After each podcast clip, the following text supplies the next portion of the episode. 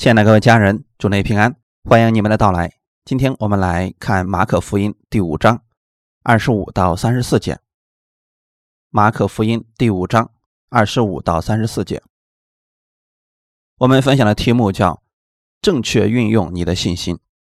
马可福音第五章二十五到三十四节，有一个女人患了十二年的血漏，在好些医生手里受了许多的苦，又花尽了她所有的。一点也不见好，病势反倒更重了。他听见耶稣的事，就从后头来，砸在众人中间，摸耶稣的衣裳，意思说：“我只摸他的衣裳，就必痊愈。”于是他血漏的源头立刻干了，他便觉身上的灾病好了。耶稣顿时心里觉得有能力从自己身上出去，就在众人中间转过来说：“谁摸我的衣裳？”门徒对他说。你看，众人拥挤你，还说谁摸我吗？耶稣周围观看，要见做这事的女人。那女人知道在自己身上所成的事，就恐惧战惊，来伏伏在耶稣跟前，将实情全告诉他。耶稣说：“女儿，你的信救了你，平平安安的回去吧，你的灾病痊愈了。”我们一起来祷告，天父，我们特别感谢赞美你。我们每次来寻求你的时候，你必会赐下恩典给我们，通过你的话语更新我们的心思意念，在你的话语当中，让我产生基督的信心。愿圣灵在我心里做工，让我能够听明白所讲的。奉主耶稣基督的名祷告，阿门。耶稣很多次对人讲：“你的信救了你了。”那是一个正确的信心。许多人都相信耶稣，但是不是所有人的信心都是正确的。也就是说，错误的使用了信心的时候，信心就没有果效了。我们的信心是从耶稣基督来的，我们是相信了耶稣有能力医治我们，他能够帮助我们，这就是正确的信心。你对神有这样的信心，而这样的信心会帮助你攻克世界上的任何难事，因为在神没有难成的事情。可惜的是，很多信徒把自己的身份忘记了。在遇到问题的时候，会竭尽自己的力气，用自己的方式去解决问题，忘记了我们还有一位无所不能的神。在这种情况下，该怎么办呢？要正确的来认识神的话语，就会有正确的信心。这也就是我们一直所讲的：当你信的正确的时候，你的生活就正确了。依然有很多人生活在律法当中，律法之下生活不需要信心。信心是透过基督出发的。神对以色列百姓说：“每一天在太阳没有出来的时候，他都会降下马拿。以色列百姓靠的不是昨天的马拿生活，也不是靠明天的马拿生活，靠的是今天的。当以色列百姓想把马拿存起来的时候，无论信心有多大，到第二天会发臭、会长虫子的，不能再吃了。但是到安息日的时候，你可以收取两天的，不会长虫子。”也不会发愁。如果在安息日以外的其他日子，无论信心多大，照样不能吃。在安息日的时候，神的话语已经给出了，要正确的相信，你就不会再出去了，因为找不着了。今天正是这样的话语，他告诉我们在第六日的时候，要赐给你双倍的祝福，因为神希望你在他的里边得享安息，不必再出去劳苦了。很多人也说。我也有信心啊，我知道应该多读圣经，应该如何如何。其实这不叫正确的信心。我们来分享什么是正确的信心。第一点，使用现在时，相信现在神已经成就了。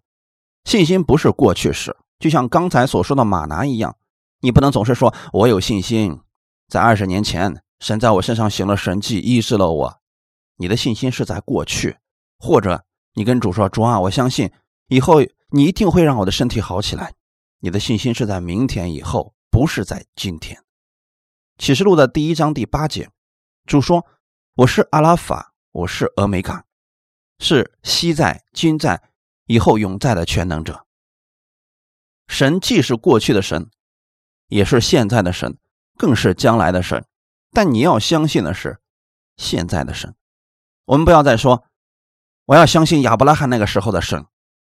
我有事的时候，跪在地上说：“主啊，你赶紧让天使出来跟我说话。”那是以色列那个时期神的显示方式。今天神已经不用这种方式启示我们了。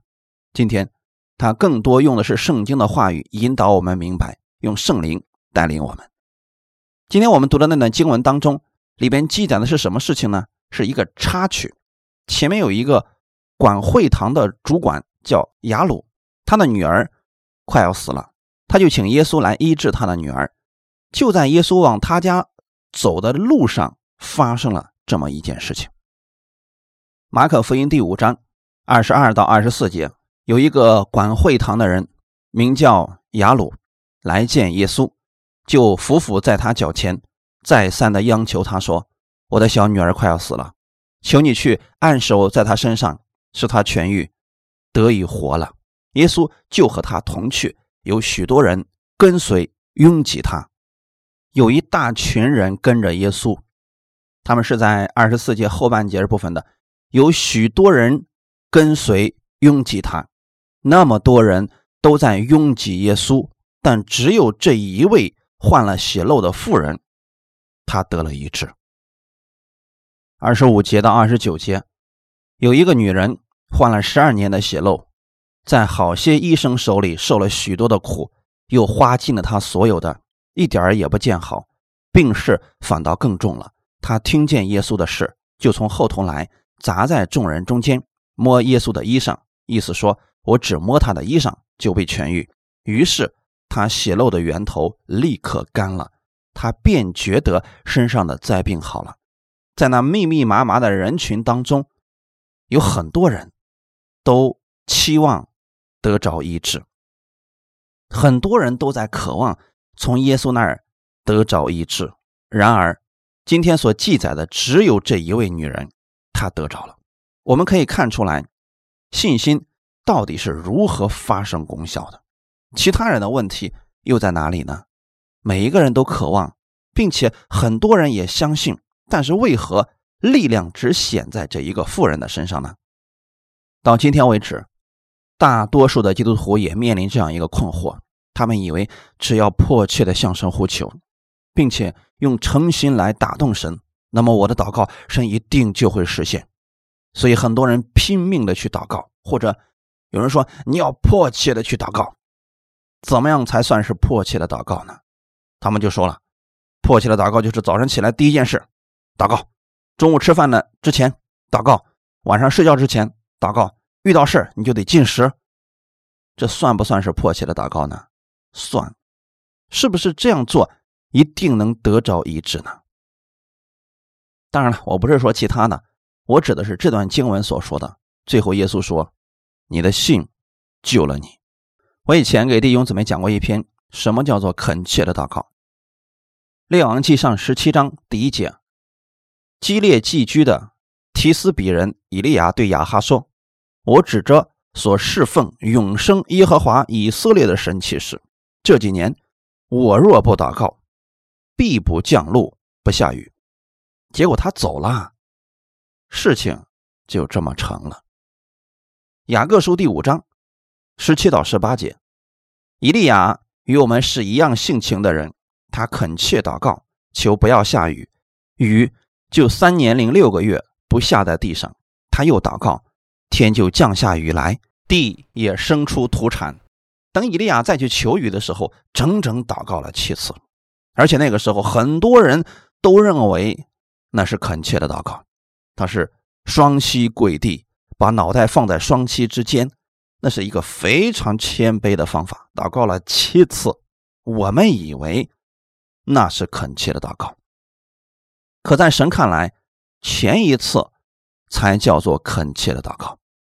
阿门。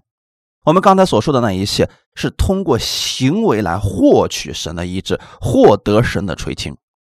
岂不知，在你未开口祷告以先，天父已经在侧耳垂听了；当你开口去求的时候，天父已经给你应允了。只不过有的时候，当我们看到这个事实的时候，已经是很久之后了。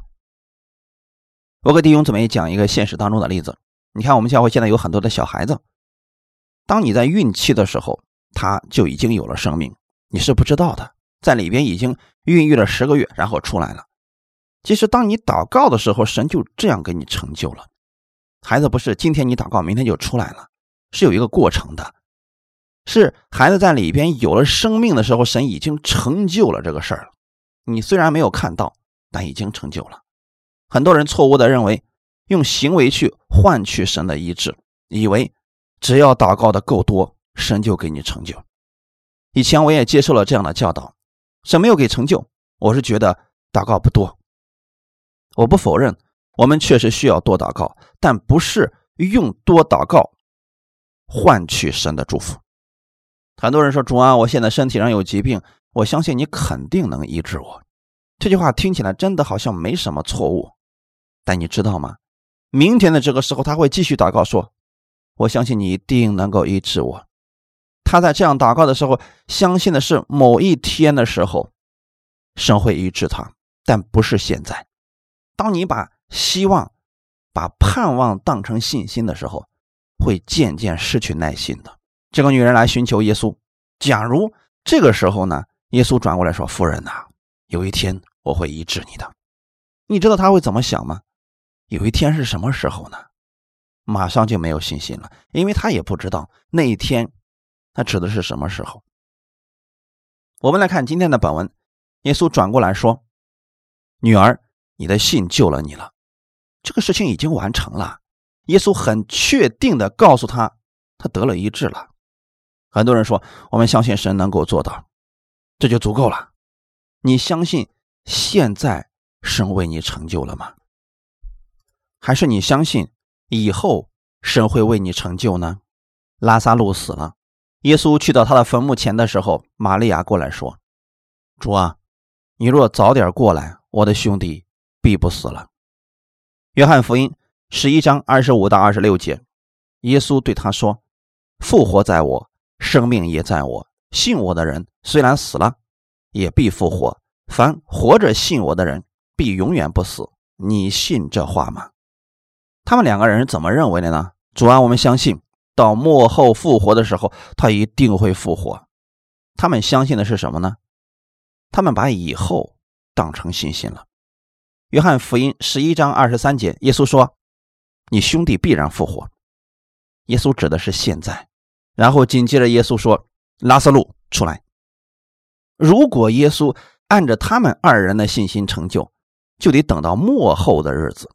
神给我们所说的话，信心是现在时。当神如此说，我们就如此信，然后期待着结果出现。魔鬼也相信神，在雅各书第二章十九节：“你信神只有一位，你信的不错。鬼魔也信，却是战惊。魔鬼是害怕。”但我们信神不是害怕，而是相信耶稣爱我们，在基督的爱里没有惧怕。雅各书第二章十七节，这样，信心若没有行为，就是死的。如果人只有信心，却不对自己所信的付诸行动的话，这个信心不会产生果效。我相信耶稣曾在水面上行走，医治了很多人。你相信耶稣此刻能医治你吗？弟兄姊妹，不要再说。我们教会可多见证了，有心脏病被医治了，失眠的被医治了。重点是你相信神现在就能在你身上做工，并医治你吗？如果你相信，这就是信心正在发挥作用。阿门。如果你还没有这样的信心，建议你继续听到读经，通过神的话语产生信心。我们在祷告以前，我们要先相信。神乐意成就我们的祷告。我们先来看一段经文，《希伯来书》十一章第六节：“人非有信，就不能得神的喜悦，因为到神面前来的人，必须信有神，且信他赏赐那寻求他的人。”在旧约律法之下，没有人能有这样的信心，因为没有中保，没有完全的具物。但是在新约之下，完全不一样了。耶稣基督。已经成为了我们的中保，我们奉主耶稣的名，神必会成就我们的祷告。你是披戴着耶稣的圣洁来到神的面前，这个时候你要相信，因着耶稣，你是被神喜悦的；因着耶稣的救赎，神乐意赏赐给你。比如说，你的儿子跟你要东西的时候，他心里没有惧怕，因为他相信你是爱他的，所以他说：“妈妈。”你给我买这个，你给我买那个。他知道你爱他，你喜悦他，所以他才可以坦然无惧的向你来要东西。如果我们再想一下，假如是一个不爱他的后妈的话，他每次向他要东西，他都啪一棍子把这孩子给打回去了。这孩子来到他面前求东西的时候是什么心情？是害怕的，而且没有信心。很多人信的不正确，所以惧怕和天父祷告。他觉得神是在高天上坐着，然后看着你说：“昨天还犯罪了呢，今天还好意思向我求东西。”我们如果怀着这样的心，就算祷告一千遍，心里仍然是怀疑的，这不是信心。你要相信的是，因为你接受了耶稣，你身上披戴着耶稣的圣洁，所以神是喜悦你的。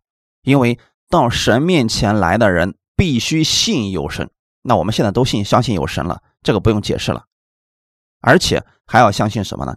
后面说，且信他赏赐那寻求他的人，有没有条件？祷告要蒙应允，必须达到一二三四五个条件之后，神才会成就呢？没有。什么叫做赏赐呢？无论你的行为如何，神乐意给你。就像我们在过圣诞节的时候，不管你过去的行为如何，到发礼物的时候，我全都会发给你们。这是礼物，只要你愿意接受就可以了。不管你现在的行为如何，你来到神面前，要相信他因着耶稣已经喜悦了你。在你向神祷告之前，你要先相信他乐意听你的祷告。我们不是靠着祷告量来换取神的喜悦，而是因为他爱我，乐意赐福给我。我们可以凡事向他祷告，他必听我们的祷告。有一个大麻风的病人来寻求耶稣，他知道耶稣确实有能力医治大麻风病人，但是他不知道耶稣愿不愿意医治他。很多人所信的跟这个人是一样的。很多人相信耶稣有能力，他掌管天地万物，他能医治各样病症，但人们不确定神愿不愿意医治他。路加福音第五章十二到十三节，有一回，耶稣在一个城里，有人满身长了大麻风，看见他就伏伏在地，求他说：“主若肯，必能叫我洁净了。”耶稣伸手摸他说：“我肯，你洁净了吧。”大麻风立刻就。离了他的神，弟兄姊妹，不要再问神肯不肯医治。任何时候，当我们来寻求他，他会赏赐那寻求他的人。神愿意来医治你，愿意你过兴盛的生活。约翰三书第一章第二节，亲爱的兄弟啊，我愿你凡事兴盛，身体健壮，正如你的灵魂兴盛一样。神愿意你是健康的，愿意你凡事兴盛。信心不是只相信神有能力做某事，而是你相信就在你求的那一刻，神已经成就了。阿门。我们刚才所说的那一位患了血漏的妇人，她的独特之处，她是冒着被逐出会堂的危险去见耶稣的。在那个时候，不洁净的人跑到人群当中，一旦被发现了，就有各种限制。这个女人不顾一切去见耶稣，而且她相信神一定能够医治她。神不偏心，如果他有能力，并且愿意医治那一位患了血漏的妇人，那么就你就应该相信，他也能够医治今天在座的各位。那位妇人与其他人不同之处在哪里呢？他心里只有一个想法：马太福音第九章二十一节，因为他心里说：“我只摸他的衣裳，就必痊愈。”他不是在等候医治，他心里相信神。一定会给他成就此事。马可福音第五章三十到三十一节，耶稣顿时心里觉得有能力从自己身上出去，就在众人中间转过来说：“谁摸我的衣裳？”门徒对他说：“你看众人拥挤，你还说谁摸我吗？”那么多人都在拥挤耶稣，但只有这个女人凭着信心得着了耶稣的能力。很多力量都出去了。耶稣正在寻找那一位是谁的信心发生了果效，但这个妇人的信心是从哪里来的呢？他相信耶稣能医治他，并且愿意医治他。如果我们只是有自己的信心，看到环境马上就跌倒了。你若是相信耶稣一直都爱你，乐意赐福你，你的信心永远是坚固的。你要用神的眼光来看待你的问题。在死亡面前，耶稣有没有能力呢？在疾病面前，耶稣有没有能力呢？在苦难面前，耶稣有没有能力呢？如果你相信神有这样的能力，他要把这个能力放在你现在所面临的环境当中。比如现在头疼的时候，你千万不要说主啊，你什么时候医治我？不要这样祷告。你祷告应该是主啊，现在我就相信你已经医治我了，因耶稣所受的鞭伤，我就得着了医治。我相信你过去所受的鞭伤，现在你就要在我身上成就健康，就是现在。当你这样想的时候，你的身体就会发生变化，开始被医治了。为什么我经常强调说，你们要在生活当中一定要经历神？因为不管你听到多少的见证，那都是别人的，只有你亲自经历神的时候，那一刻你知道神的大能在你身上。每次的经历都会增加你的信心，使你越来越愿意亲近耶稣，跟随耶稣。有一次晚上的时候，很多人来找耶稣，有病重的，有病轻的，耶稣只用一句话就医好了他们。有没有时间限制呢？神的医治永远是现在时，是现在进行时。所以你相信的是耶稣对你的医治是现在时，他就能给你。现在成就，如果你相信的是将来时，那么等这个将来时成为现在的时候，你就看见了，能理解吗？有人说我这个病实在太重了，我相信我得祷告四十天，神就给我医治了。那么到四十天以后，你真的会经历这个医治的？你的信心就是那么远吗？如果你总想着四十天，总想着四十天，很抱歉，你一直看不到你的医治。你什么时候把这个信心看作是现在时的时候，你就得着了。所以这个富人正是这样的信心。我们分享第二点，启动你的信心。马可福音第五章二十八节，意思说我只摸他的衣裳，就必痊愈。二十五节到二十六节，有一个女人患了十二年的血漏。在好些医生手里受了许多的苦，又花尽了她所有的，一点儿也不见好，病势反倒更重了。这个妇人的病重不重？十二年了，所有的积蓄都花完了，不但病没有轻，反而更重了。在这种情况之下，他有信心吗？没有，他真的没有信心。他寻找了许许多多的专家，一有希望他就去找人，最后。他在人那里完全失望。二十七节说，他听见耶稣的事，这点很重要。他到底听到了耶稣什么样的事情呢？他为什么不去找法利赛人呢？因为到了法利赛人那儿，会被定为不洁净的人，得不着安慰的。他听见耶稣的事，会是什么事呢？很多软弱的、有病症的。贫穷的他们找耶稣，耶稣都接纳了这些人。他听到的耶稣是充满恩典与真理的那一位主。无论是什么样资格的人来寻找耶稣，他都不拒绝。这才是这个女人有了去寻找耶稣的信心。正是因为他听了正确的道，他信正确了，他才愿意去寻求他。如果他去寻找法利赛人，他知道是什么样的后果，所以他不会去。当耶稣被正确传讲的时候，人们就愿意来寻求耶稣。当这个地方耶稣被高举起来的时候，我们正确的告诉别人耶稣是恩典和真理，人们就愿意来寻求他了。当你告诉别人，无论你有什么样的重担，你来寻求耶稣，他必然使你得享安息。无论你有什么样的困境，他永远不拒绝你，他永远不会丢弃你。无论你的行为多么的糟糕，他仍然爱着你。这样的一位主，有谁不愿意寻求他呢？可惜的是，很多人把耶稣传讲错了，以为信了耶稣有无数不可以做的事，信了耶稣会让自己更累。这些信息会使人离耶稣更远。这个女人她听到的是恩典和真理，她知道当我去寻找耶稣的时候，一定会得着所求的。他听说了耶稣有医治别人的能力，他的信心在哪里呢？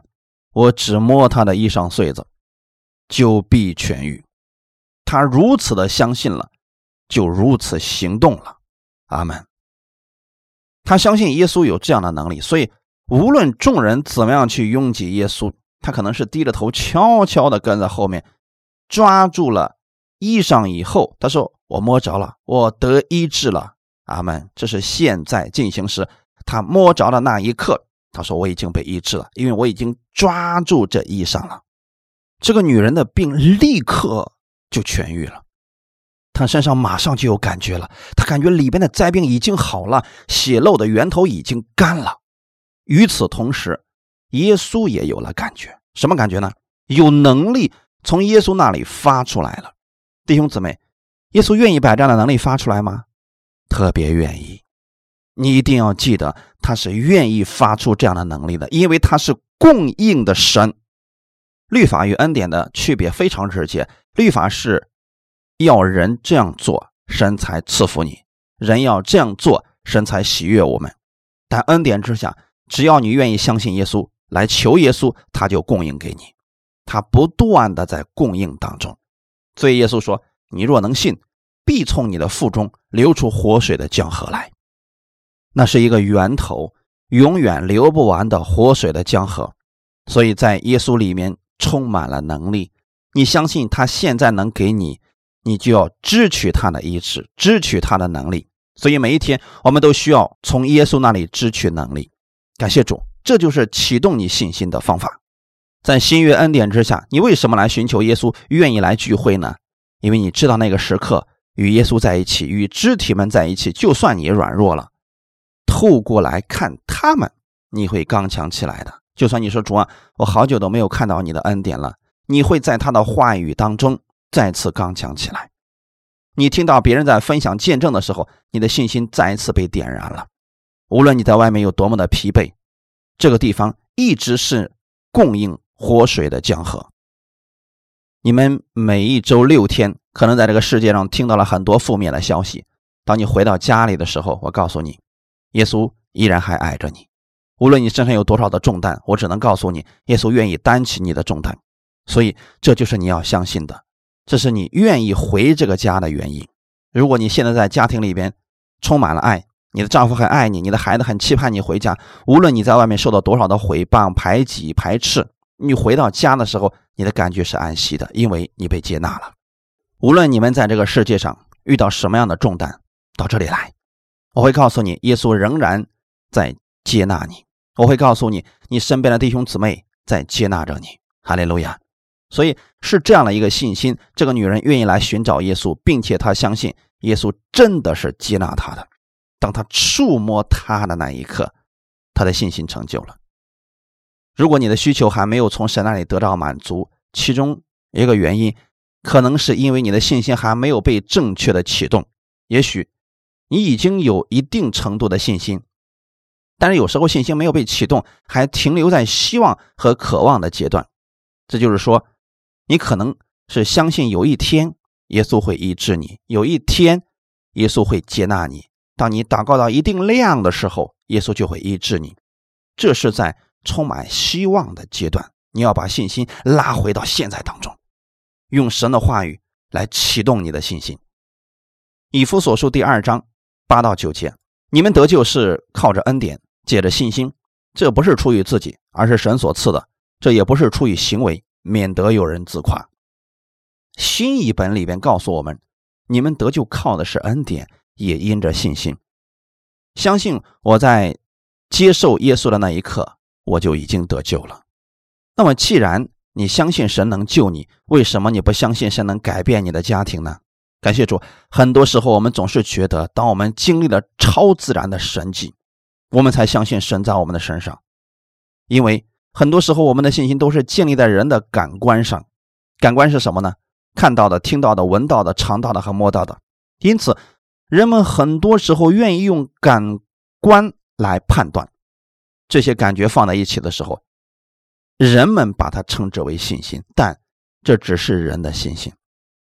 弟兄姊妹，我给你们举个例子，你们看到这个凳子了吗？相信这是凳子吗？啊，相信。为什么你们相信它呢？因为看见了。如果把后面这个凳子的腿儿给它锯了，我让你们坐，啊，你们没人坐，因为一坐就倒了。所以你们看了还不够，你们会要上来摸一摸，看它结实不结实，然后再坐上去。这个时候你说，我相信这个凳子是稳固的。但神不是这样工作的。神把这个凳子放在讲台的后面，你看不见。神说：“你来吧，就坐在那儿，我已经给你预备好了。”你说：“不行，我必须看见我才信。”神说：“你信了，就看见了。”这叫做信心。我们很多时候被我们的感觉欺骗了。说主啊，我还没有看见，你怎么能说我已经得了医治呢？明明这个疾病还在我的身上，为什么你让我说我已经得了医治呢？神说：“因为当你说的时候，就看到医治了。”阿门。你如此宣告，我就给你如此成就。格林多后书第五章第七节：因我们行事为人是凭着信心，不是凭着眼见。我们很多时候总是在。凭着眼见做事，所以我们的信心就减弱了。本来我们有信心，可是我们一看环境，马上没有信心了。你看不见你丈夫的时候，还挺能原谅他的，但是你一见到他这个人，马上原谅不了了，因为人的感觉不太正确。弟兄姊妹，你要相信神能够成就万事，就像你相信今天你已经得救了一样。你看到你得救了吗？没有。那你为什么相信呢？因为神的话。如此说了，你确定你在天国里吗？你看见了吗？没有。你相信你已经得救了，你相信你已经是神的儿女了，已经是天国里的人了。这一切你都没看见，可你为什么相信这个呢？因为神的话语如此应许了，所以我们相信。既然能相信我们是得救的人，为什么不能相信神医治你？是能改变你的家庭，是能改变你现在的环境的。最大的你都信了，为什么小的就相信不了了呢？不要凭感觉，因为我们行事为人，凭的是信心，用神的话语成为我们生活的依据。你相信有魔鬼吗？那你见过吗？我为什么给你们举这么多的例子呢？是想告诉你们，有很多你所相信的，你都没有见过。你见过风吗？那你相信有风吗？你感觉的都都是风吹过去的。你看见空调在动，你感觉上面有风出来，但那不叫风，那是风吹过去留下来的痕迹。你没有看见神，但是你看到了他的见证，病得医治的见证，这是神所留下的痕迹。神的指头在上面动了一下，你就看到了见证，这叫做奇迹。就像你看到那个风一样。但这不叫风，这是风留下的痕迹。神现在就在你里边做工，阿门。他正在改变着你，他正在你的里边更新着你，让你不凭感觉做事情，只凭着信心来做事。你要相信耶稣基督，他是你的智慧，他是你的富足，他是你的健康。所以凭自己不能做什么，但是今天耶稣在你里边，所以保罗说：“靠着那加给我力量的，我凡事都能做。”不是靠自己做事情，是靠着神的能力在做事情。所以你帮别人祷告的时候，你要知道，不是你在做事情，是神在做事情。你要做的就是启动这个人的信心。阿门。你在不断的听到，是在启动你们的信心。所以，不管你是领受圣餐，或者是抹油也好的，这都是启动信心的方法。我们很多时候人很软弱，因为人们信错了，信心被封起来了。你要做的事情。重新帮你把信心的盖儿打开，这个叫启示。圣经启示录原文就是把盖儿打开的意思。今天我们帮你把盖子打开了，你回去生活不再靠自己。你知道今天神已经接纳你了，你相信神现在正在你的身上做工，你已经被神医治了，神正在扭转你的生命。哈利路亚！你如此相信，是信心被正确的启动了。我们靠的不是自己的能力。我们靠的是耶稣基督的能力，你时刻要仰望的是什么呢？当你需要医治的时候，你想到的是耶稣为什么手边上呢？为了你得医治，当你缺乏平安的时候，你心里烦躁不安的时候，你需要的是耶稣基督的安息。你要相信，因他受的刑罚，你就已经得着了平安。靠着耶稣基督，你就在他的安息当中了。感谢主，我们是如何得着神的信心的呢？在罗马书第十章十七节告诉我们：信道是从听道而来的，听道是从基督的话而来的。圣经上的话，我们要正确的分解。能赐给你信心的是基督的话语，不是律法，不是世界。你去读十条诫命会扼杀你的信心，而你去读耶稣基督的话语，你就有信心了。如果你能敞开你的心扉来聆听耶稣基督的恩典之言，你会充满信心的。你的信心会在里面启动起来，你就领受信心，并且靠着信心在世界上生活，你就能活出基督的样式。我们一起来祷告。天父，我们特别感谢赞美你。我们再一次借着你的话语恢复了我们的信心。我们要正确的运用信心。我相信你万事都能做。每一天你都在保守着我，每一天都在更新着我，每一天给我预备了玛拿。我要领受的是今天的玛拿。我不为明天忧虑。我相信在基督里边我是健康的。耶稣的健康在我身上。天父，谢谢你如此的爱我。借着你的话语启动了我的信心。我得救是靠着你的恩典，我也愿意靠着你的恩典生活。请带领我，感谢赞美主，你这样丰盛的供应，奉主耶稣基督的名祷告，阿门。